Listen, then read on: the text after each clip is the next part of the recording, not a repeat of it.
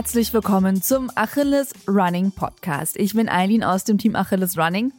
Heute haben wir mal wieder jemanden aus der Achilles Running Community bei uns im Podcast zu Gast, der eine ja sehr inspirierende Geschichte zu erzählen hat. Jochen kommt und lebt immer noch in Hessen. Bis vor zwölf Jahren wog der heute 47-Jährige über 140 Kilogramm bei einer Körpergröße von 1,75 Meter. Sein Leben war eher ungesund.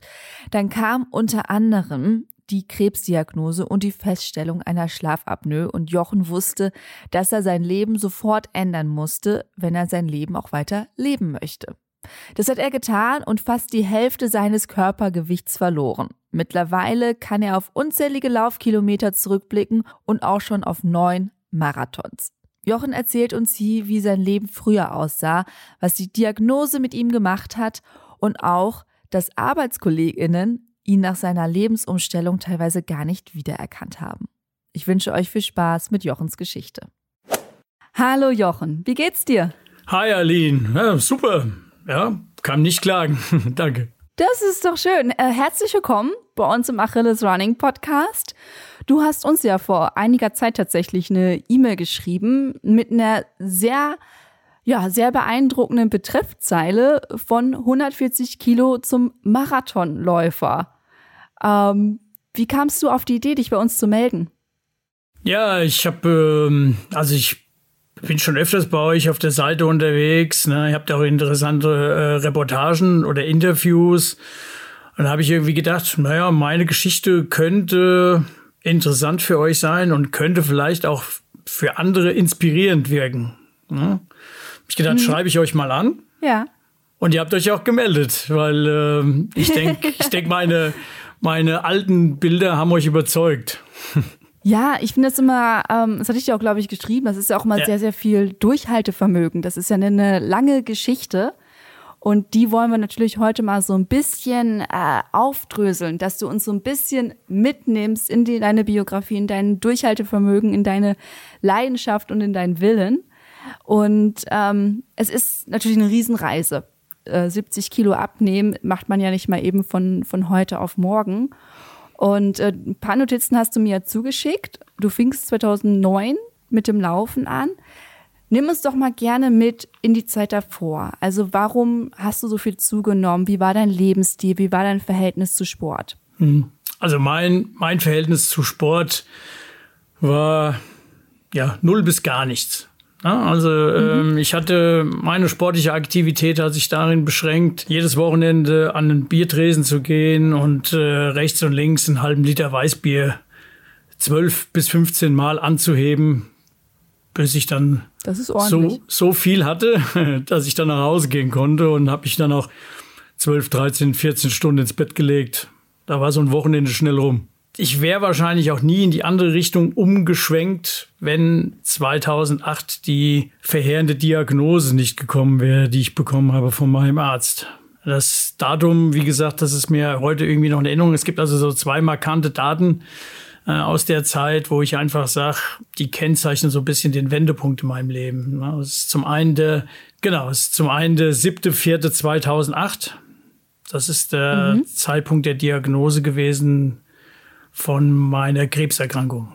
Genau, 2008. Wie, wie war das damals für dich? Für mich ist da eine Welt zusammengebrochen. Also ich bin einfach, bin in der Arztpraxis eigentlich noch zusammengeklappt.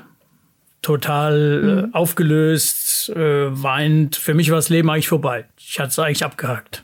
Okay. Also ich hatte ein Hodenkarzinom, mhm. der also weit, weit fortgeschritten war und da war auch nichts mehr von äh, ursprünglichem Hoden zu sehen. Da war alles nur noch Tumorgewebe der auch äh, bereits in die Lymphbahn gestreut hat und die Lymphknoten waren auch schon vergrößert. Okay, also, wow.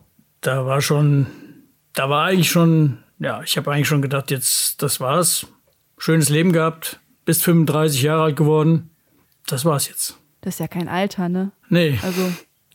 Ja, und dann bist du nach Hause gegangen und hast erstmal deiner Familie davon erzählt oder wie bist du damit umgegangen damals? Genau, nach Hause, beziehungsweise ich wusste jetzt gar nicht, ob, ob ich nach Hause fahren soll oder ob ich irgendwo, weiß nicht, irgendwo an den Waldrand fahren soll, mich irgendwo in den Wald setzen, irgendwie. Ich konnte das überhaupt nicht verpacken. Na, ne? ähm, ja, klar. Und äh, ich bin dann halt nach Hause gefahren. Ich äh, lebe zusammen mit meiner Mutter im, im, im Familien, also im Elternhaus noch. Und mhm. ähm, habe es ihr erzählt, war natürlich auch relativ geschockt. Ähm, mein damaliger Urologe, der hat dann auch direkt einen Termin, hat gesagt, also gehst dann direkt, äh, in welche Klinik möchtest du? Dann habe ich gesagt, am besten in die Klinik. Der war auch neu gewesen bei mir, äh, der Urologe. Es war ein junger, neuer ja. Urologe. Äh, dann habe ich gesagt, dann direkt in die Klinik, wo Sie herkommen. In die Klinik nach Marburg. Mhm. Die hat wohl eine gute Urologie gehabt. Und äh, dann hat er gesagt, okay, direkt kannst direkt am Montag hin. Ich habe direkt was klar gemacht. Das war donnerstags, ähm, dass du da auch direkt gleich hinkommst, dass dann gleich so schnell wie möglich was passiert. Mhm, also es ging auch alles rasend schnell. Das ging rasend schnell. Also ich hatte, also montags hat er mich dann noch mal, er hat mich noch mal angerufen und hat gesagt, genau, ich weiß noch, donnerstags war ja die Diagnose. Freitags hätte ich arbeiten müssen. Er hat gesagt, ich kein Problem, ich schreibe sie krank. Und ich arbeite ja bei der Deutschen mhm. Post, ähm, Briefzentrum bei uns in Offenbach. Und äh, da habe ich gesagt, nee, ich möchte arbeiten gehen. Ja, ich möchte mich ablenken, weil wenn ich jetzt mhm. zu Hause sitze, ja, denke ich eh nur drüber nach. Ne? Und ähm, mhm, wird man wahnsinnig, ja. Genau. Dann bin ich halt wirklich noch arbeiten gegangen und dann äh, bin ich montags, also nee, dienstags bin ich dann eingerückt. Ja, und die hatten dann auch nochmal CT gemacht und da hatten die auch den Befall der Lymphknoten festgestellt und äh, haben dann halt direkt am Mittwoch dann die OP, da wurde direkt der Hoden und Nebenhoden entfernt. Ähm, dann hieß es dann schon, okay, wir können nicht ausschließen, dass es irgendwo hingestreut hat. Äh, machen mhm. Chemotherapie. Und, oh, wow. Äh, ja, ich konnte mir unter Chemo ja nichts vorstellen. Ich gedacht, ich wusste nur, okay, mhm. könnte viel Übelkeit hervorrufen. Ja, was man so aus ähm, Filmen kennt wahrscheinlich, ne? So. Genau, richtig. Und natürlich, was für mich ganz schlimm war, die Vorstellung mit Haarausfall, weil äh, ich bin schon als kleines Kind hatte ich einen, einen sogenannten Wasserkopf, einen Hydrocephalus, und ähm, da haben die mir so einen, so einen Plastikschlauch im Kopf eingebaut. Und äh, da gibt es so, so eine Drainage, so ein Ventil am Kopf. Und wenn man sich da drüber streichelt, da denkt man, man hat eine riesen Beule am Schädel. Und für mich war die Vorstellung, dass diese Beule nach dem Haarausfall zum Vorschein kommt, brutal. Ja, ich habe gedacht, ich sehe dann mhm. aus wie einer von den Coneheads. und äh, die Haare sind natürlich, klar, äh, haufenweise ausgefallen. Und mhm. ich habe dann irgendwie wirklich nur die losen Haare auf dem Kopf so gehalten und ja, irgendwann sind sie im Laufen weggeflogen. So dass ich dann halt zu diesem äh, Friseur auch in der Klinik gegangen bin, der die Krebspatienten behandelt hat und dort dann gab es halt einen Kahlschlag dann war halt alles weg. Und äh, dann habe ich selber noch mal drüber gefühlt. Das heißt, ich immer noch wie eine riesen Beule angefühlt. Aber in Wirklichkeit war das nur diese riesen Narbe, das ist so eine Vertiefung im Kopf, was sich wie ein riesen mhm. Beule angefühlt hat. Die Leute haben es überhaupt nicht gemerkt. Ja, drumherum. Also ja. mehr, mehr Trubel äh, um die ganze Beule, wie dann eigentlich gewesen ist. Ne? Wie ging es dir da in der Zeit?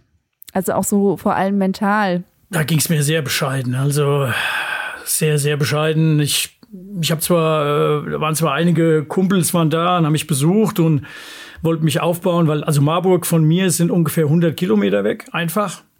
Ja, und, okay, äh, also schon eine Strecke, ja. Ja, und da hatte ich auch relativ wenig Besuch, bis auf meine Mutter, die musste sich dann mit 60 Jahren dann nochmals Autofahren über Autobahn antun.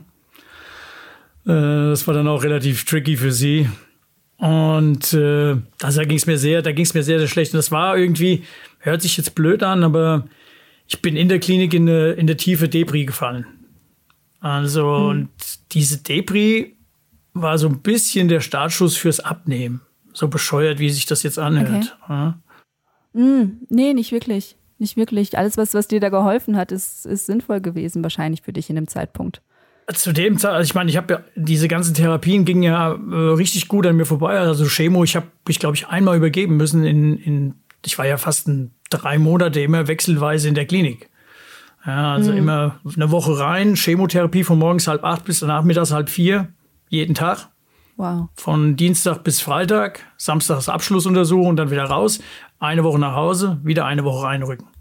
Und dann äh, ambulante Chemo, ambulante Spritze, Kontrolle, wieder weg, wieder CT. Dann äh, haben die ja zum Schluss, mussten sie mir praktisch einmal den Bauch komplett aufschneiden. Von oben bis unten, mhm. weil sie die Lymphknoten räumen mussten, weil die ja befallen waren. Sie wussten ja nicht, ob die Lymphknoten nochmal aktiv werden. Mit Krebs gefüllt. Mhm. Das heißt, sie haben mich einmal quer aufgeschnitten. Diese Riesennarbe ging dann auch auf im Krankenhaus. Ich habe gedacht, ich war kurz davor, entlassen zu werden. Dann ging leider der Schnitt mhm. auf und blutete wieder erneut, musste also wieder verschlossen werden. Das heißt also wieder eine Woche länger drin bleiben. Da war ich dann irgendwann so fertig gewesen. Also du hast da richtig einiges mitgemacht. Ja, da war ich dann irgendwann so fertig gewesen, dass ich gesagt habe, jetzt, ich habe keine Lust mehr, ich will nichts mehr essen, ich will auch keinen mehr sehen. Mich nur noch dahin gelegt und habe wirklich, wenn irgendjemand angerufen hat, habe ich nur noch geweint.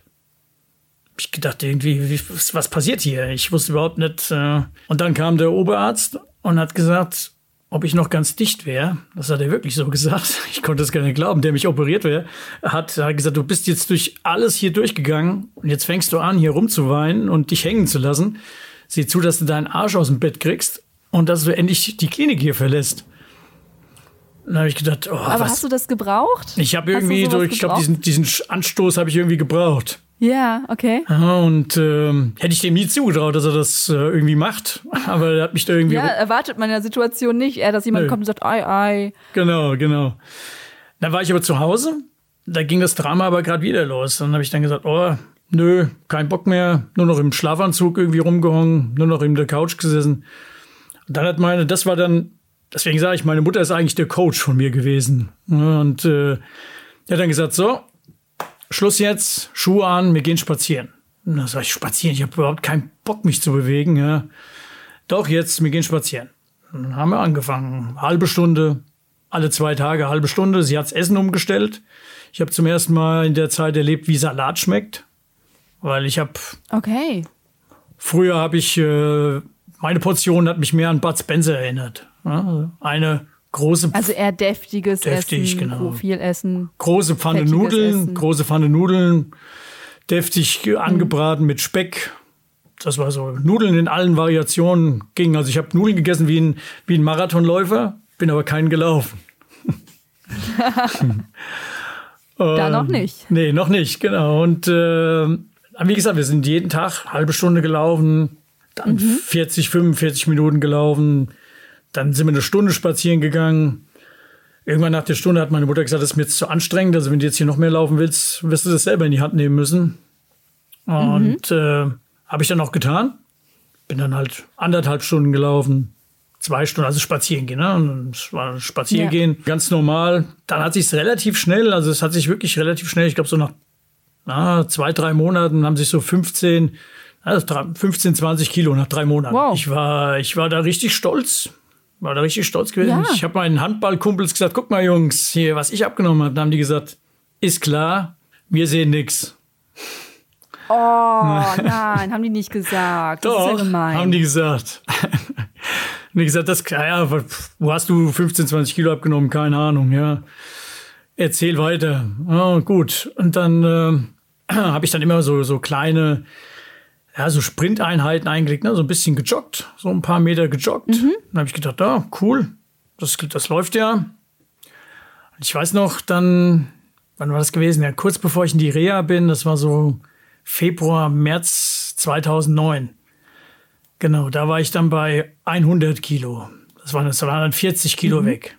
Hausnummer. Schon, habe ich schon gedacht, oh, das ist, es fühlt sich ja auch alles super an. Ich habe auch mit dem Essen und so habe ich ja nie gedacht, irgendwie, also früher waren die grünen Sachen mehr für die Hasen, ne, weniger für mich.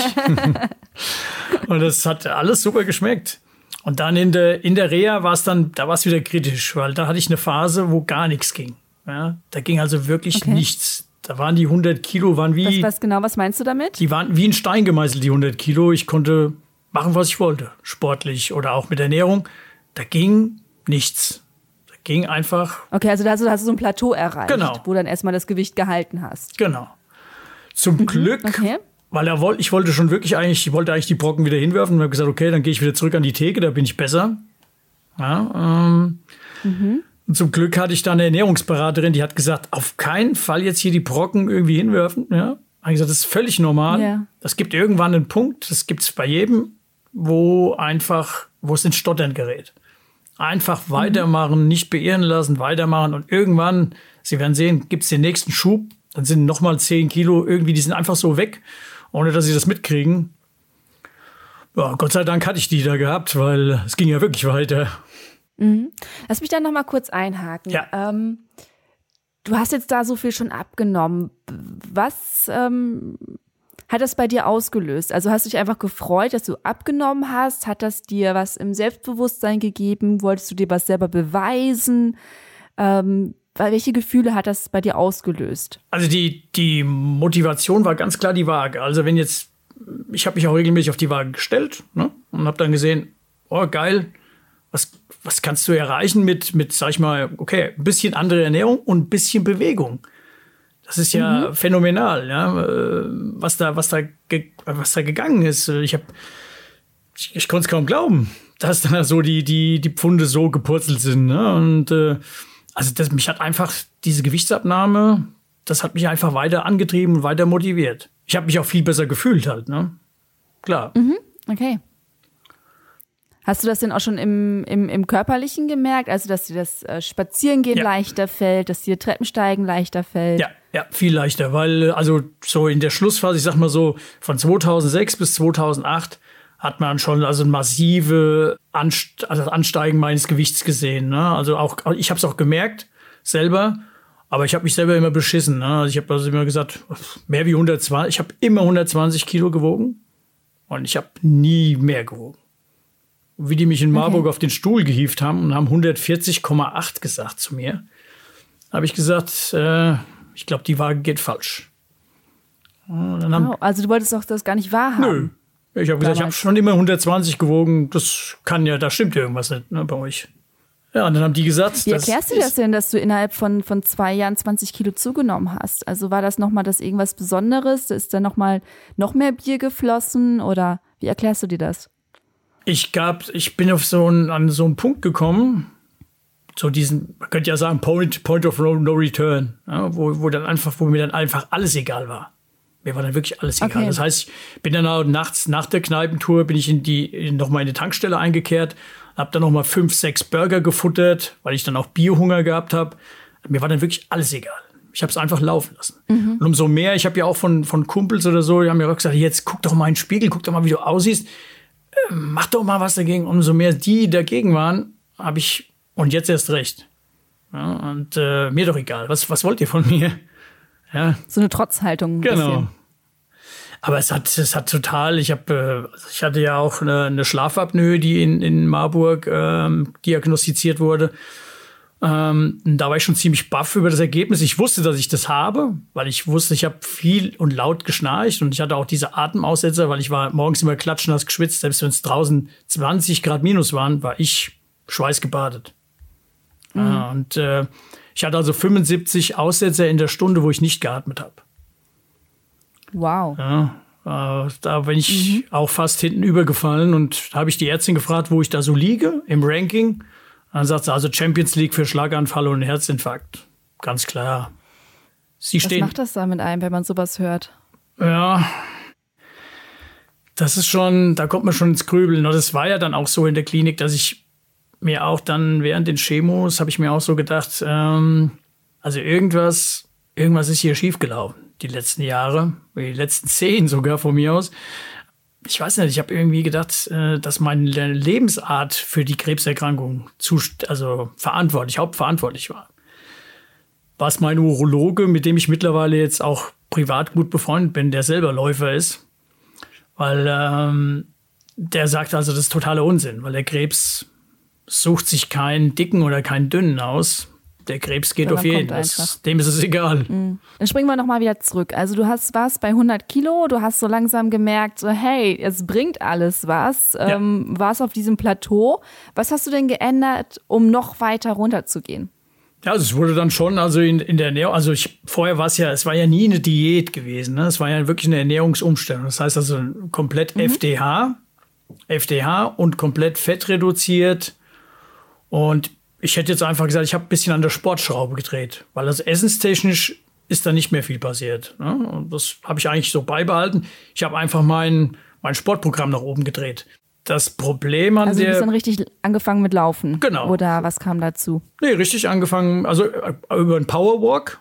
Ich habe dann also anstatt dieses mhm. Spazierengehen, war dann halt ein konstanter Powerwalk. Ne? Also wirklich schnelles, schnelles Walken. Das habe ich die ganze Zeit und zwischen den schnellen Walken halt dann, sag ich mal, einen Kilometer gejoggt. Und äh, was natürlich dann auch, umso höher die Motivation war wegen der Waage, äh, war das Problem, ich bin da wirklich jeden Tag Lauf gegangen. Also wirklich jeden Tag. Mhm. Das heißt, also mhm. sechs, sieben Tage die Woche. Und ja. das hat natürlich dann noch zu anderen Problemen geführt. Mhm. Was ist gekommen? Ja, Fersensporen. Genau. Ach, wie ärgerlich. Ja, und nicht nur ein, sondern gleich, also jetzt mittlerweile habe ich drei von den Dingern. Und ich wusste gar nicht, dass es die nach oben und nach unten gibt. Also die gibt es auch in verschiedene Richtungen, diese Sporne. Mhm. Und da habe ich jetzt am linken Fuß habe ich einen, an dem rechten Fuß habe ich zwei. Ja, dann habe ich erst gedacht, das gibt's doch nicht. Irgendwas sticht hier und wie, als wenn ich ein Messer im Fuß hätte. Ich habe einen Arbeitskollegen, der fährt semi-professionell für BMW Fahrrad. Nebenher noch mhm. Rennrad. Und der hat gesagt, oh, was willst du mit dem Schmerz? Drüber laufen. Dann habe ich gedacht, oh, gut, wenn der es sagt, drüber laufen. Klar, bin ich drüber gelaufen. Ah, oh nein. Und dann war ich irgendwann, dann war ich wirklich auch wieder gefrustet. Dann ist das ja festgestellt worden beim Orthopäde. Dann sage ich, ja, Mist. Da musste ich eine Zeit lang dann Rad fahren. Aber bin dann durch eine gute Einlagenversorgung, toi toi toi, bin ich auch wieder ins, ins Lot gekommen. Mm, Wie weit bist du denn da schon so gelaufen? Wenn du sagtest, jeden Tag gelaufen, dann hat sich ja wahrscheinlich auch mal, sagtest vorhin noch ein Kilometer. Wie weit bist du denn da schon so gelaufen? Also da waren es dann schon so ungefähr fünf, sechs Kilometer am Stück. Mhm, okay, also so eine so übliche Runden. Genau, genau. Ja. Wie, wie hast du dich da gefühlt, dass du plötzlich wirklich fünf, sechs Kilometer durchlaufen konntest? Das war ja wie, keine Ahnung, das war ja wie, wie ein Weltwunder. Ne? Ich meine, die Leute hier bei mir, ich habe es ja vorhin dir schon gesagt, dass ich auf einem, kleinen Dorf wohne. Die Leute haben mhm. ja am. Anfang gedacht, na, was macht denn der Dicke da jetzt? Ne? Fängt jetzt an, Powerwork zu machen. Ich bin ja dann auch bei mir durch den Ort gelaufen oder so und habe gesagt, naja, was, was macht der da? Der glaubt doch wohl nicht im Ernst, dass er da irgendwie was reißt. Ne? Mhm. Und äh, heute natürlich, wenn die mich durch den Ort joggen sehen, ne, gucken sie halt dann schon zwei, dreimal hin und sagen dann, nur klasse gemacht und Hut ab. Also ich habe mich dann auch ein Stück weit hier behauptet. Ne? Habe auch äh, Leuten gezeigt, ja, ich kann nicht nur Kneipe, ich kann auch anders. Mhm. Ist dir das wichtig, diese Anerkennung von außen? War mir jetzt nicht unbedingt wichtig, aber ich, ähm, es war irgendwie, es war nochmal ein zusätzlicher Push. Ja, irgendwie, weil mir viele das nicht zugetraut haben. Wobei ja, ich ganz, wenn man so unterschätzt wird. Mhm. Ja, wobei ich ganz ehrlich sagen muss, ich habe mir vor, ich hätte mir jetzt vor ein paar Jahren auch keinen Marathon zugetraut. Also von daher, von daher muss Klar. ich sagen, ist das schon in Ordnung so, wie es jetzt gelaufen ist. Ja, dann lass uns mal springen, zumindest zu deinem ersten Wettkampf. Also du konntest fünf, sechs Kilometer laufen. Genau. Und irgendwann hast du überlegt, so, oh ja, ein Wettkampf wäre auch mal nicht schlecht. Genau, wollte ich sogar, also ich wollte es unbedingt dann, ich, also die fünf habe ich dann konstant mhm. gelaufen, habe die auch wirklich auch mit, mit Intervallen gelaufen, so dass ich wirklich gedacht habe, okay, für einen Fünfer bin ich jetzt bereit, ja, will ich unbedingt machen. Dann gab es dann auch so einen so Lauf hier, so einen Dorflauf, der war relativ hügelig, und äh, ja, der war aber auch äh, immer in der brütende Hitze. Also dieser Lauf, ich glaube, ich bin jetzt schon keine Ahnung, zehnmal gelaufen. Der, der hat immer über 30 Grad. Also immer. Oh. Im Juli ist, oh. im Juli und der hat immer über 30 Grad. Äh, da geht gar kein Weg dran vorbei. Und mein Bruder hat gesagt, nee, da fahre ich dich nicht hin. Ich bin jemand, der einen schlechten Orientierungssinn hat, deswegen lasse ich mich dann immer fahren zu den Wettkämpfen. Ja. Und äh, hat gesagt, nee, da fahre ich ja denn hier, du gehst ja da ein. Und sag ich, will da auf den Wettkampf. Und dann sagt, nee, komm, lass es uns verschieben. Wir verschieben es. Naja, gut, dann verschieben wir es. Dann bin ich den dann gelaufen, die fünf Kilometer waren. Das, das war ein Dorflauf in Nitta hier bei mir, auch um die Ecke. Und äh, ich bin den wirklich angegangen, als wenn es um mein Leben gegangen wäre. Ne? Ich bin wirklich, ich bin da losgeschossen aus dem Startblock, ähm, wo ich echt gedacht habe, oh je, schaffst du das wirklich, die Geschwindigkeit ins Ziel? Ja. das waren zwei Runden. Nach der ersten Runde wollte ich praktisch schon den Zielbogen abbiegen. Und dann sagt mir der Ordner, nee, hier geht's lang. Und dann habe ich gesagt, nein, nee, nein, kann nein, nicht sein, kann nicht Runde. sein, ich bin fertig, ja, ich bin fertig. Nee, nee, das sind erst zweieinhalb, du musst noch mal, ja. Dann habe ich noch mal die Zähne zusammengebissen. Ich glaube auch, das war mein, das war, müsste mein schnellster Fünfer gewesen sein. Bin ich dann in 21,5, bin ich dann ins Ziel. Wow. Völlig Asche, mal völlig Asche. Und dann habe hab ich gedacht, gut, bist ja, bist ja ein guter Sportler, setzt dich hier hin und wartest noch mal auf die Siegerehrung ab. Viel kommt bei dir ja da eh nicht raus.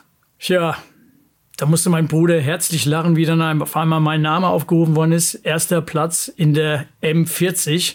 Jochen Weigt. Glückwunsch! Wie cool ist das denn? Direkt beim ersten Wettkampf? Beim ersten Wettkampf. Also diesen Pokal, den gucke ich mir heute abends noch an. Also das sind so, es gibt ja so Trophäen, also die würde ich nie hergeben. Also das ist ja. überragend. Ja, ich habe da, da war noch so ein paar, so eine Kaffeeklatschrunde, so ein paar alte Damen haben da noch gesessen. Ach, der erste Wettkampf, haben wir ja gerade gehört. Ach, herzlichen Glückwunsch und so. Die haben mir dann auch noch gratuliert. Mein Bruder hat nur gelacht und hat gesagt, das kann überhaupt nicht sein. Hier vor zwei Jahren habe ich mit dir noch an der Theke gesessen und habe mit dir noch ein Bier getrunken. Und dir war alles egal, ja. Und jetzt äh, rennst du hier alles in Grund und Boden beim 5-Kilometer-Lauf. Das ist ja unglaublich. Dann hat er auch gesagt, jetzt cool. gehen wir erstmal, jetzt gehen wir erstmal einen trinken. Und dann habe ich gesagt, nee. Habe ich gesagt, jetzt gehe ich heim, ich gucke mir nur noch den Pokal an.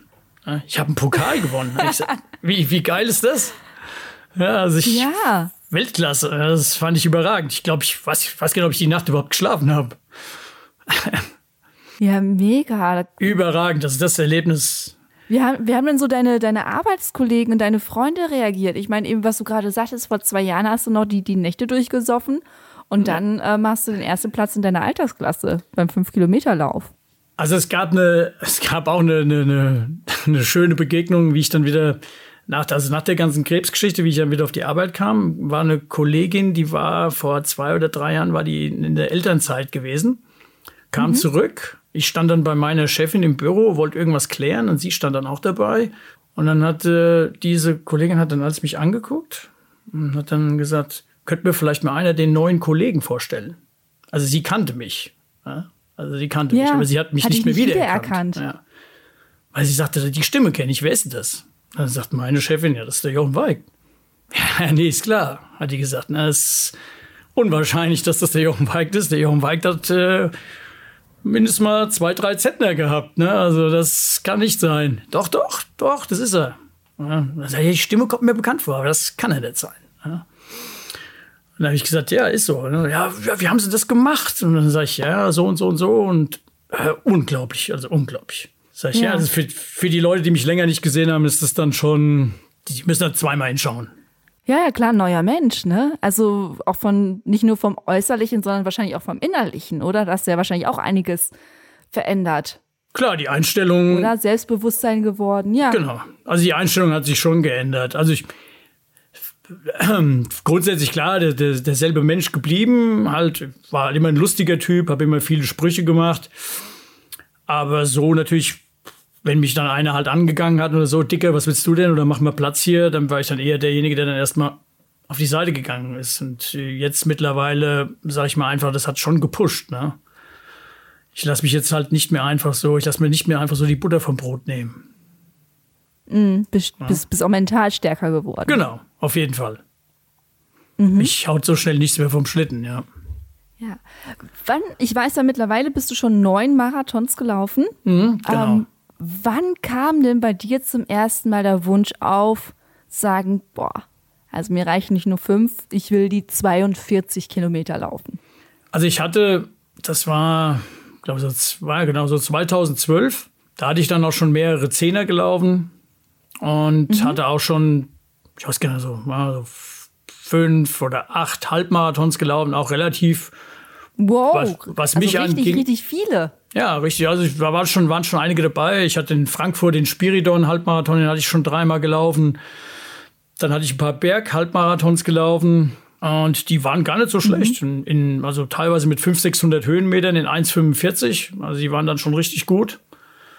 War ich schon richtig gut unterwegs und äh, ich habe dann irgendwann einen, Zahlen, ja. Ja, ich habe dann irgendwann einen, einen, Laufkumpel, den ich von Büdinger kannte, der schon mehrere Berglaufmeisterschaften gewonnen hatte. Also das, der sieht mehr aus wie ein weißer Kenianer. Also der, der ist mehr in der Luft wie auf dem Boden. dann hatte ich gefragt, hier, Thomas, kannst du mir nicht irgendeinen Tipp geben? Ich hätte gern mal, ich hätte mal Lust, einen Marathon zu laufen. Sagt er, ja, ist alles nicht so einfach, ne? Man musste gucken, heftig, heftig, such dir einen Coach oder so, ne? Dann habe ich gesagt, ah, ja, mal gucken. Ich habe mich dann einfach Hals über Kopf für Frankfurt angemeldet, ohne überhaupt einen Plan zu haben, wie ich trainieren muss. Ich habe mich ja. einfach angemeldet. Hm, Hab ich gedacht, wie gehst du das jetzt an? Hab ich gedacht, hm, schwierig. Dann kam mir aber was mir zu Hilfe. Wie viel Zeit hattest du da noch? Ja, gut, ein Jahr. Das wäre noch ein Jahr gewesen. Das wäre noch so, ein Jahr okay. gewesen. Aber also ich, war jetzt aber ich nicht so kein, in drei Wochen geht's los. Nee, nee. Aber ich hatte, oder, Ja. oder ein paar, paar Monate. Also ich habe aber wirklich keine Idee gehabt, ne? wie, wie gehe ich das an? Weil die anderen Sachen habe ich alle so, die sind alle so gleich trainiert gewesen irgendwie. Also da war So aus dem nichts. Bauch heraus, Genau, intuitiv. genau. Einfach Ja. so äh, aus der Lameng ne, heraus trainiert. Äh, nichts gezieltes, keine Intervalle oder so. Oder. Und dann habe ich, habe ich, ähm, da hatte ich zum ersten Mal die Zeitschrift Aktiv Laufen gekauft. Genau. Und in Aktiv Laufen hatten die gesagt, äh, wer hat Lust, den Berlin-Marathon zu laufen? Wir haben zwei Startplätze und wir suchen außergewöhnliche Geschichten. Dann habe ich gedacht, ja, schickst du denen auch mal eine Mail, wie ich sie euch geschickt habe mit Vorher-Nachher-Bild und äh, kurz die Story drumherum. Das war 2013, genau, ja. Ähm, habt ihr da irgendwie Interesse dran? Auf jeden Fall hat mich damals der, der Chefredakteur, damals, das war der Norbert Hensen, der hat mich dann angemailt. Ich habe die Mail weiter nicht beachtet, weil ich gedacht habe, okay, es muss ein Spam sein. Ja, pff, sie links liegen gelassen, die Okay. Mail. Und ich hatte ja auch die Handynummer dazu gegeben und dann hat, hat er mich irgendwann mal dann angerufen, einen Tag später. Dann also, ja, Norbert Hensen hier von Aktiv Laufen. Äh, wie sieht's aus, Herr Weigt? Äh, Sie reagieren nicht auf die Mail. Dann habe ich gesagt, was für eine Mail? Äh, ah ja, wir finden Ihre Story gut. Wir würden Sie gerne zum Berlin-Marathon-Coach. Also das Coaching war inklusive, alles. Auch, Ah, äh, super. Also perfekt also- für dich. Genau, das alles, das ganze Rundumpaket, ja, mit, mit äh, Laktatdiagnostik, äh, mit einem Trainer von Adidas, den die mir an die Seite gestellt haben. Ähm, da sage ich, okay, bin ich dabei, machen wir. Herr Weigt, äh, Sie müssen nur hinkommen und wieder zurückkommen. Alles andere, Hotel, Nähe, Nähe Adlon, haben wir gebucht. Ähm, Vorher gehen Sie, äh, gehen Sie in ein Trainingscamp nach Regensburg zu unserem Trainer. Der macht mit Ihnen am Wochenende äh, perfekt. Das war zugeschnitten ohne Ende. Wahnsinn. Ja, und dann äh, ging's los. Ein paar Wochen später, vier Wochen später, ging, war ich dann in Regensburg. Dann hat der Coach zusammen mit seiner ja, Frau, Freundin, die war auch, äh, die war auch Laufcoach, waren wir zu zwölf oder 14 Leute. Da waren noch Leute von Erdinger Alkoholfrei, die Gewinnspiele gewonnen hatten. Und mein Ding wurde gesponsert von Wob Enzym. Und äh, ja, da gewesen, wie gesagt, die haben als erstmal einem gezeigt, dass es auch Regenerationszeiten gibt. Da habe ich zum ersten Mal das Wort Regeneration gehört. In dem Zusammenhang. Äh, Rumpfstabi-Übungen gemacht. Es ging ein ganzes Wochenende. Ja. Freitag, Samstag, Sonntag. Dann war Laktat äh, auf dem Laufband, ähm, wo dann noch meine Uhr gesponnen hat. Dann hat der, der Diagnostiker gesagt, äh, haben Sie sich mal untersuchen lassen. Wenn Sie einen Marathon laufen wollen, müssen Sie, brauchen Sie auch eine, eine Herzuntersuchung. Nö, habe ich gesagt, um, um Gottes Willen, die, bei Ihnen springen die, die Pulswerte, das springt äh, von 88 auf 170, da ist irgendwas, sag ich, das ist, das ist der Sensor, der da spinnt. Nee, nee, nee, nee, gehen Sie mal vorher lieber zum äh, Kardiologen. War ich beim Kardiologen, der hat gesagt, ja, alles suppi, also das muss in Ihrer Batterie gelegen haben, alles gut. Ah, alles, Okay. Sie sind fit für einen Marathon, kein Problem. Mit dem Coach haben wir uns dann immer praktisch über eine Excel-Tabelle ausgetauscht, ne, was er jetzt als nächstes äh, mir aufschreibt für Trainingseinheiten. Und dann kam irgendwann der Tag X. Dann kam, das war glaube ich auch Ende September. Berlin-Marathon. Genau. Krass. Also, was da auch dann, wie gesagt, es war wirklich, wir hatten, der Trainer hat gesagt, was ihr hier habt, ja, das ist absoluter Luxus. Das hat fast keiner. Ihr lauft 500 Meter bis zum Start vom Hotel. Hab ich gesagt, wir, Ja. hab gesagt, wir machen hier schön, wir chillen schön morgens, habe ich gesagt, wir frühstücken ausgiebig und dann laufen wir ganz gemütlich dahin. Und ihr schmeißt eure Säcke bei uns hier hin und dann könnt ihr euch warm laufen, dann holt ihr euch eure Säcke und dann könnt ihr ganz gechillt an den Start. Das war richtig, richtig geil. Das ist echt Luxus. Das ist richtig Das- der Wahnsinn. Dieses Hotel, das war So. dieses Aldina Apartment Hotels, 250 Euro die Nacht, ohne Frühstück. Ich meine, ich musste nicht bezahlen, war ja egal. wurde, wurde herzlich begrüßt vom, vom Fernseher. Guten Tag, Herr Weigt. Lief dann schon so eine Laufschrift über den Fernseher.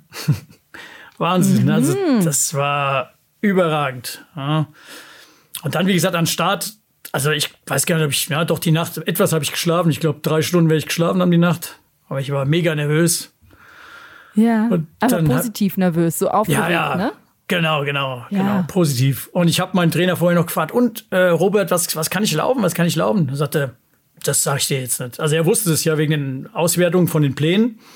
Aufgrund des Laktatwerts ähm, hat er gesagt, ich weiß, was du laufen kannst, aufgrund deiner Fitness.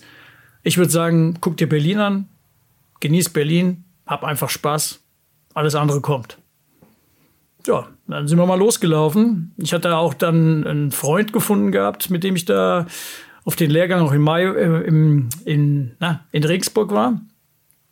Und der kam aus Essen und der hat gesagt, oh, wir machen uns hier keinen Stress, wir laufen das Ding schön locker runter. Ich dachte, okay, an dich halte ich mich. Will ja auf keinen Fall überpacen in meinem ersten Marathon. Nee, um Gottes Willen. Kein Fall. Und Das äh, rächt sich. Genau, und dann sind wir gelaufen. Und ich war, also das hört sich jetzt total, ich meine, für jemanden, der Marathon läuft äh, und der das auf Anschlag läuft, hört sich total bescheuert an, wie ich im Ziel war, hätte ich noch drei Kilometer laufen können. Und Ja, aber das vom- ist doch das Beste. Also ja, das vom ist auch Gefühl mal, wenn her. Leute auf mich zukommen und sagen, Eileen, wie laufe ich den ersten Halbmarathon oder ne, meinen ersten Wettkampf, ich immer viel langsamer, als du eigentlich könntest. Genau. Damit du einfach eine schöne erste Erfahrung hast beim ersten Mal. Genau, Deswegen ist es doch perfekt, wenn du dann auch quasi hättest ein Ultra laufen können. Genau also- fast, ja, genau. Also war, äh, meine Zielzeit war dann 4 Stunden 21. Ja. perfekt. Und äh, das war auch, das war auch, das war auch ein Hammertag. Ich meine, ich hab, konnte mich zwar nicht mehr bewegen, aber äh, diese Glücksgefühle waren, waren, waren auch überragend. Also waren, waren vergleichbar mit dem 5-Kilometer-Sieg. Das war Wahnsinn. Wow. Also ich, ich bin dann, ich hatte halt nur jetzt einen Fehler habe ich begangen, den, den habe ich auch nicht mehr gemacht bei den anderen Marathons. Ich bin direkt dann Sonntagabend heimgefahren. Ich habe also für mich selber keine Nacht dazu gebucht. Die hätte ich einfach investieren müssen. Das war ein großer Fehler, weil zu dem Zeitpunkt war da Überschwemmung wieder Oder-Neiße. Und dann gingen die Züge über Braunschweig nach Hause. Ganz großer Bogen Okay. Ich habe die ganze Zeit auf dem Stuhl gesessen und habe dann ah, Muskelbeschwerden und bin dann alles hinhergerutscht. Und eine alte Frau hat neben mir gesessen und hat gesagt, was ist denn mit Ihnen? Ne? Sie zappeln vielleicht? Dann habe ich gesagt, ja, ich habe Muskelkater. Ja, wieso denn das? Sag ich, ja, ich bin gerade Marathon gelaufen. Ich habe keine Ahnung mehr, auf was für Muskel ich sitzen soll. Ach so, äh, Marathon, wie weit ist denn das? Sag ich, ja, 42 Kilometer. Ach du liebe Zeit. Auf jeden Fall, also das war, das war wirklich, das ist, werde ich, werd ich nie vergessen. Ich kann mich noch erinnern, als wenn es gestern gewesen wäre. Das war 2013. Ja. Das ist eine ordentliche Zeit vergangen. ja. Was hat dich denn da so dran geflasht? Also bist du, bist du direkt dann nach Frankfurt gelaufen? Das sind ja nur ein paar Wochen dazwischen. Nee, nee, nee, nee, also das habe ich dann, ich habe dann, genau, das war ein glücklicher Umstand. Die Freundin von dem Trainer äh, wollte Berlin auch laufen, war aber leicht erkältet. Musste dann praktisch sagen, okay, mache ich nicht, ja, wegen der Erkältung. Jetzt brauchte sie, sie, sie war Triathletin, sie brauchte irgendwie noch einen Marathonlauf, um irgendeine Quali zu kriegen. Weiß nicht mehr welche, aber dann habe ich gesagt, wie sieht's aus, Susi? Ich habe noch einen Platz. Vier Wochen, in vier Wochen ist Frankfurt. Oh, den, den nehme ich dir ab. Was willst du dafür haben? Sag ich gar nichts. Ihr habt uns ja gecoacht. Habe ich gesagt, dann gibst du mir, keine Ahnung, gibst mir mal was zu trinken aus, wenn wir uns wieder sehen. Und dann habe ich ihr praktisch, das war relativ problemlos in Frankfurt, konntest du einfach die E-Mail von ihr angeben und dann war der Platz geswitcht. Dann ist er wenigstens nicht ja, gefallen. in Frankfurt echt super. Genau. Konnte sie den Frankfurter so. laufen, weil für mich war das klar, in vier Wochen nochmal einen Marathon zu laufen, war ja, unrealistisch für mich. Hätte ich dir jetzt zugetraut, hätte ich dir jetzt zugetraut. Aber der wäre wahrscheinlich mal ein Sporen durchgebrochen. Ja, das wussten wir jetzt, wusste ich ja jetzt nicht, aber das hätte ich dir Genau. zugetraut, weil du magst schon Wettkämpfe, ne? Ja. Was, was geben dir denn die Wettkämpfe? Also ich mag dieses Drumrum. so- Ich mag mhm. dieses Drumrum, dieses, dieses Festival, äh, diesen Festival-Flair. Ne? Und äh, klar, natürlich auch die Zuschauer. Ähm, mein Berlin, da war ja gefühlt irgendwie halb Berlin auf den Füßen. Ne? Ja, Äh, Berlin ist bombastisch. Ja, rechts und links. Und ich meine, es sind 40.000 Läufer. Das ist äh, Weltklasse. Ich mag das Flair, ja. Ich habe dann, ähm, weil ich habe ja die, das Jahr drauf, äh, im, im äh, April, war Hamburg. Und ich habe bei den Läufen Mhm. auch ein, Mädel aus Hamburg kennengelernt und sagt, sie, ich würde so gern Hamburg laufen. Aber ähm, ah, alleine will ich nicht. Und dann habe ich gesagt, ach Nina, weißt du was?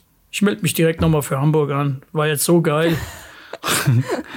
Aber acht Monate Nimm direkt später. den nächsten mit. Ja, genau. Ich nehme direkt den nächsten mit und äh, ja, ehrlich jetzt, sag ich, ja, klar, mache ich. Kein Problem. Und dann habe ich mich direkt für Hamburg angemeldet und bin dann Hamburg 3,48 gelaufen. Drei, wow, das ist aber mal eben ein eine Riesensprung. schneller. Das war ein Riesensprung, ja. Ich habe äh, in der Zeit, genau, in der Zeit äh, gab es jetzt, gab es noch mal, ähm, noch mal ein paar Sachen, die passiert sind. Äh, habe ich auf den ganzen äh, Volksläufen, habe ich andere Läufer kennengelernt. Ja, Und äh, die auch bei mir aus der Ecke kamen. Und wir haben im November 2013 bei uns einen, einen Lauftreff gegründet mit vier, fünf Leuten. Und da war ich auch dabei und da war auch ein, wirklich ein, ein Spitzenathlet dabei, der jetzt zwar nicht mehr Spitzenathlet ist, aber aufgrund dessen, weil er halt schon so viel gelaufen ist, der hatte eine Spitzenzeit Marathon 2,25. Und äh, ja, und er hatte auch wirklich viel Connections irgendwie zu, äh, zu Sponsoren und auch zu, zu Ärzten. Und der hatte gesagt, also wenn du das wirklich machen willst, Jochen, Hamburg, empfehle ich dir den und den Sportdiagnostiker. Zu dem gehst du hin und sagst, du kommst vom Wolfgang und dann soll der dir einen gescheiten Preis machen. Und wehe, der macht's nicht, dann rufe ich den an. Ja. und dann habe ich den angerufen und mit dem stehe ich jetzt, also ich gehe zu jedem, bevor ich irgendeinen Marathon mache, gehe ich jedes Mal zu ihm, weil seine Diagnostik und auch die Zeit, die er angibt, variieren um drei, vier Minuten. Das heißt also, der coacht Okay. mich so, dass wir drei, vier Minuten auseinander liegen, Maximum. Das ist schon sehr cool. Das ist richtig geil, weil äh, der ist auch, der ist schon über 50 Jahre im Geschäft und hat auch Kenianer äh, praktisch äh, rangezogen ähm, als Profisportler und äh, der hat auch diese, ähm, wie nennt sich das, Stufentests, die draußen gemacht werden. Also nicht auf dem Laufband, sondern praktisch auf der Bahn macht er diese Laktattests. Und das ist Okay. einer der Mitbegründer dieser Stufentests. Ja, der, der hat diese Methodik praktisch miterfunden. Ja, und dann habe ich mich praktisch von ihm zu Hamburg hin coachen lassen.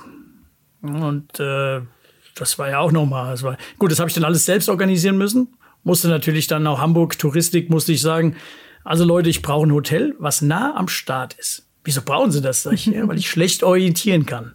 Mich sehr schlecht orientieren kann. Ich brauche immer die Nähe, dass ich da auch schnell hinkomme, weil mit öffentlichen Verkehrsmitteln schwierig bei mir, schwierig. Und dann, ja, dann sind wir da hingefahren, haben das gemacht. Bin ich mit, den, mit der Nina zusammen das äh, Ding gelaufen. Ich kam dann, glaube ich, bei, ich weiß gar nicht, bei vier Stunden raus, nicht wie gesagt bei 3,48. Und dann gab es halt leider einen Break. Da kam dann der Fersensporn leider wieder raus. Da gab es dann eine längere Pause. Da musste ich umsatteln aufs Fahrrad. Lass uns mal äh, einen kleinen zeitlichen Sprung machen. Ja, Und zwar hast du mir geschrieben, dein Lebenstraum war der New York Marathon 2019. Da liegen jetzt ein paar Jahre dazwischen. Du hast ja zwischenzeitlich sogar noch einen Lauftrainerschein gemacht. Deswegen lass uns mal zu 2019 kommen. New York. Du wolltest, warum wolltest du den New York Marathon laufen? Was war da so das Faszinierende für dich daran? Also ich habe die, wie ich diesen, diesen Lauftrainerschein gemacht habe, habe ich auch viele Leute kennengelernt und da waren einige dabei, die sind schon New York gelaufen.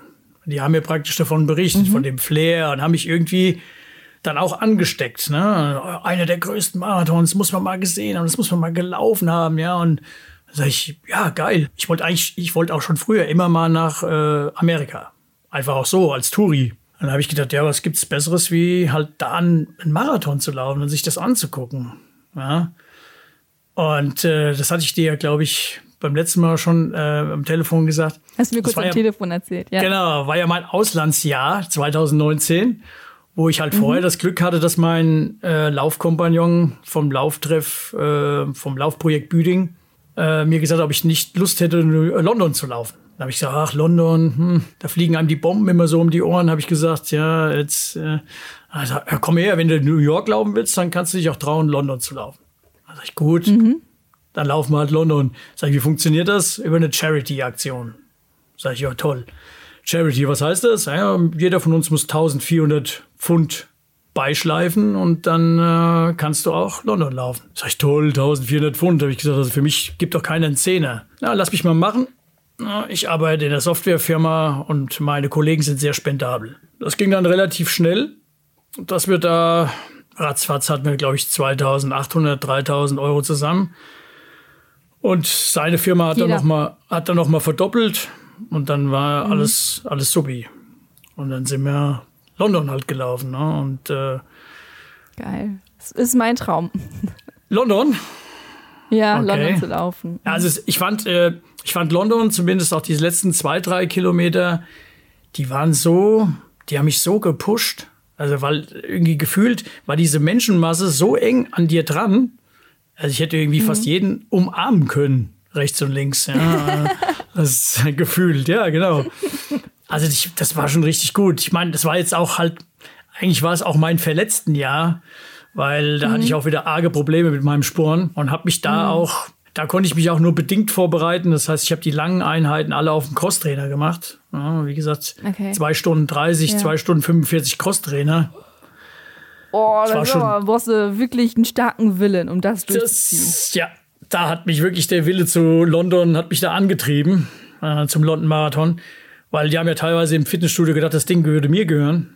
Mein Name würde draufstehen. Und äh, die kamen dann also als nochmal nach dem Rechten geschaut, ja, äh, sie sind ja immer noch auf dem gleichen Gerät. Sag ich, das lässt sich nicht ändern. Sag ich, sonst müsste ich halt einen drei Stunden Dauerlauf machen, aber der ist nicht möglich im Moment aufgrund des Sporns. Und äh, habe ich halt parallel auch noch bei Ärzten behandeln lassen mit einer Kortisonspritze.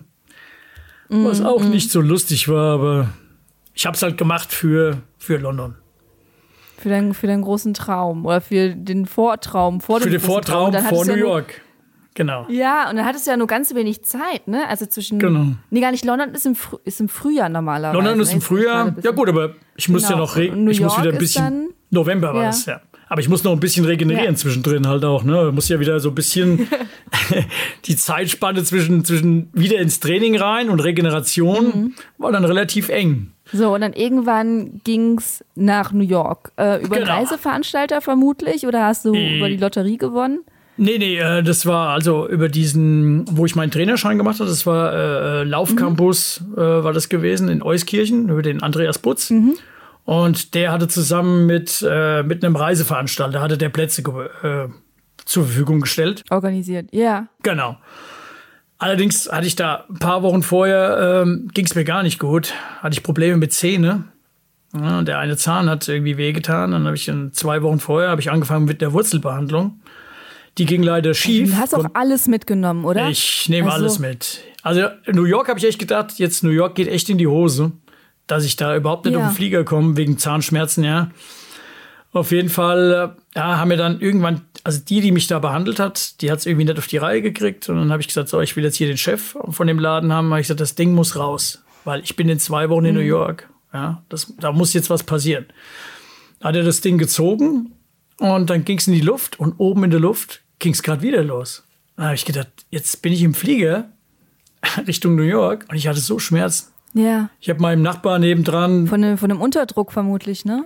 Ja, später hat mir der HNO erklärt, wie das ist. Und zwar beim Ziehen von einem Zahn bildet sich Wundwasser. Das Wundwasser hat sich ja. zwischen Rachenhöhle und Ohrhöhle abgesetzt. So. Mhm, mh. Und dann geht praktisch durch den Druck geht ja dann auch dieses, also der Trommelfell geht zu und das Wasser dehnt sich aus und macht den Druck und tut so weh, als wenn der Zahn noch da wäre. Oh. Dieses Wasser dehnt sich aus. Ja. Und da sagte er noch, das hätte Ihnen der Zahnarzt sagen müssen. Da sage ich, äh, ich glaube, wir müssen da noch mal uns unterhalten, wenn ich zurückkomme. Auf jeden Fall war ich dann da.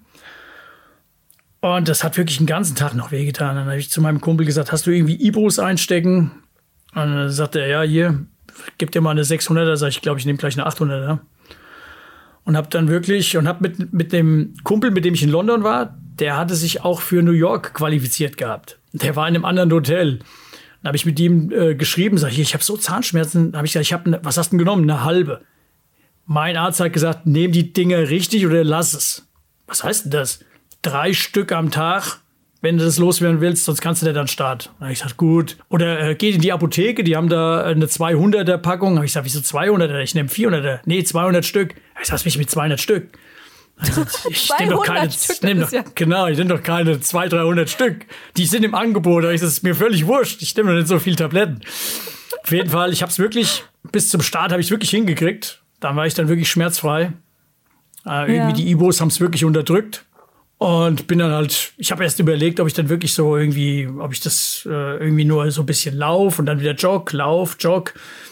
Aber ich habe es dann auch ich habe es dann durchgezogen, aber der Kumpel, mit dem ich da äh, auch noch war, der hat sich bei Kilometer 30, ist der in so ein Kanaldeckelloch getreten. ja, so abgesackt und hat, der Fuß hat sich mhm. so weggeknickt. Dann habe ich gesagt, okay, Thomas, wir sind hierher. Wir haben das gemeinsam geplant und gemeinsam mitgehangen, mitgefangen. Wir ziehen das jetzt auch gemeinsam durch. Das heißt, wir sind ein Kilometer gegangen, ein Kilometer gejoggt ab Kilometer 30. Mhm. Ich habe dann halt nebenher noch ein bisschen Party gemacht mit den Zuschauern. Ich muss mich irgendwie ein bisschen ablenken. Dann hat er gesagt, du bist vielleicht bekloppt. Ja, Sag ich, ja, ich brauche jetzt, ich brauche jetzt hier ein bisschen Stimmung. Dann habe ich gesagt, dann habe ich noch ein bisschen gerappt nebenher, ja, weil dann noch Hip-Hop-Musik lief. Dann habe ich gesagt, ich brauche jetzt hier irgendwie, Aha. ich muss mich ablenken. Ja, ich muss irgendwie gucken, dass ich gescheit ins Ziel komme. Und dann waren wir halt in fünf Stunden vier, waren wir dann halt im Ziel. Aber du bist dein Traum gelaufen. Genau, ich bin meinen Traum gelaufen. Und ich habe noch eine, eine War alte das Freundin denn so gut, getroffen. Wie das, das auch noch? War es denn so Ja. gut, wie du es dir vorgestellt hast? Ja, also Ja? ich, ich fand's, ich würde es auch jederzeit wieder machen. Also ohne Zahnschmerzen natürlich. Ne? Ja, bitte. Auf die könnte ich verzichten. Aber ich würde es ich würd's wieder machen, wenn es nicht wirklich so schweineteuer wäre. Ne? Könnt, Ja, vielleicht ist es ja noch. Du bist ja noch jung. Ja, Ne? Vielleicht kommt das noch mal. Vielleicht, vielleicht kommt gewinnst du das- das auch noch mal. Wer weiß. Also du hattest ja doch schon ein bisschen Glück da. mein, Ähm. mein, mein Physio hat gesagt, äh, Bestzeit-Marathon kannst du auch noch in der M60 laufen. Dann habe ich gesagt, wenn du das sagst. Ja. Und man muss ja auch nicht mal Bestzeiten laufen. Manchmal ist es ja auch Nö. einfach dabei sein. Genau.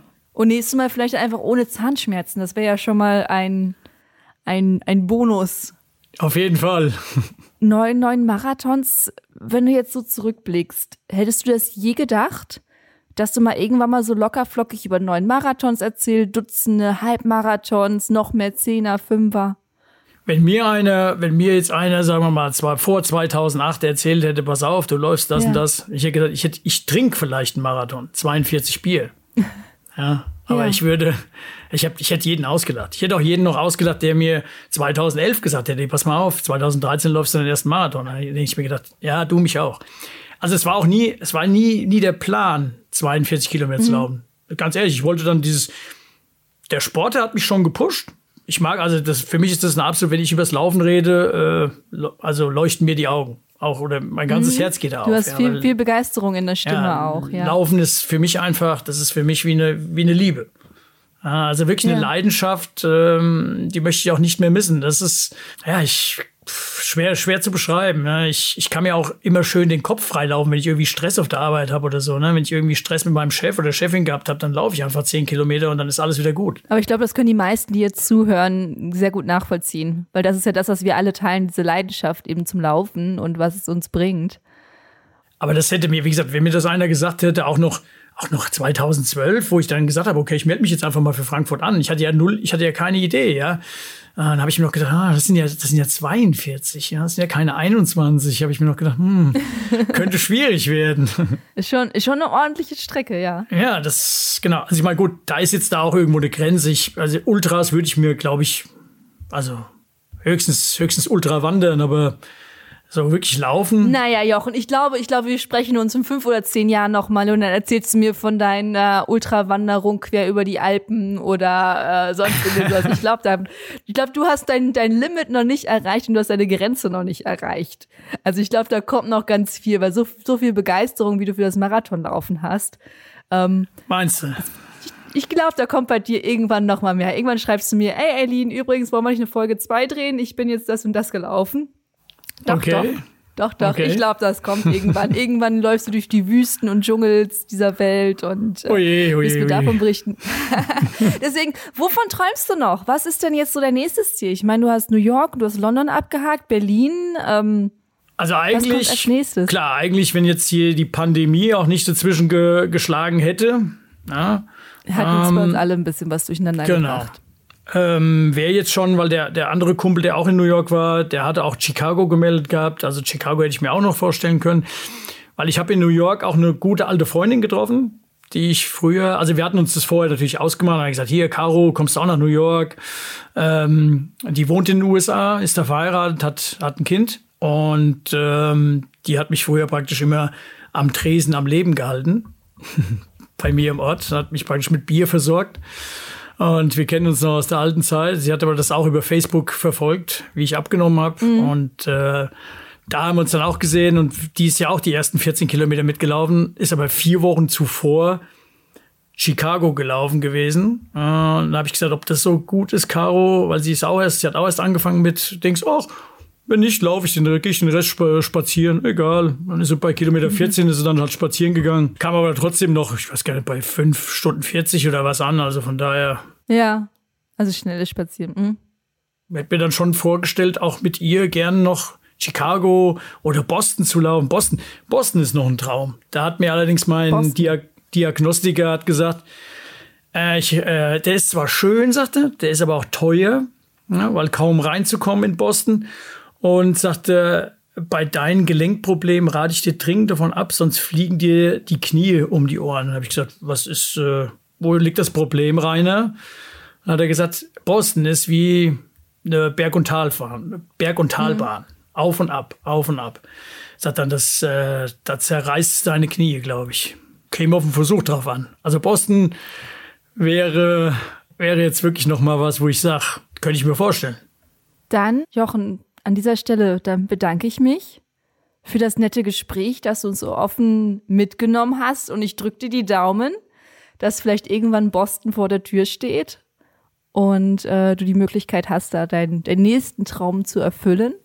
Und ansonsten sag mir Bescheid, sobald du mal über die Alpen rennst, durch irgendwelche Wüsten oder sonst irgendwas dir da. Das mache ich auf jeden Fall. ja, dann drücke ich dir die Daumen, dass es alles so weitergeht, dass dein Fersensporn ganz, ganz schnell verfliegt und verschwindet und ja, dass so langsam auch gesundheitlich bei dir Ruhe einkehrt. Das wäre mein, mein größter Wunsch für dich. Vielen Dank, Eileen. Das hoffe ich auch für mich. Hat Spaß gemacht. Das freut mich. Bis dahin. Tschüss. Tschüss.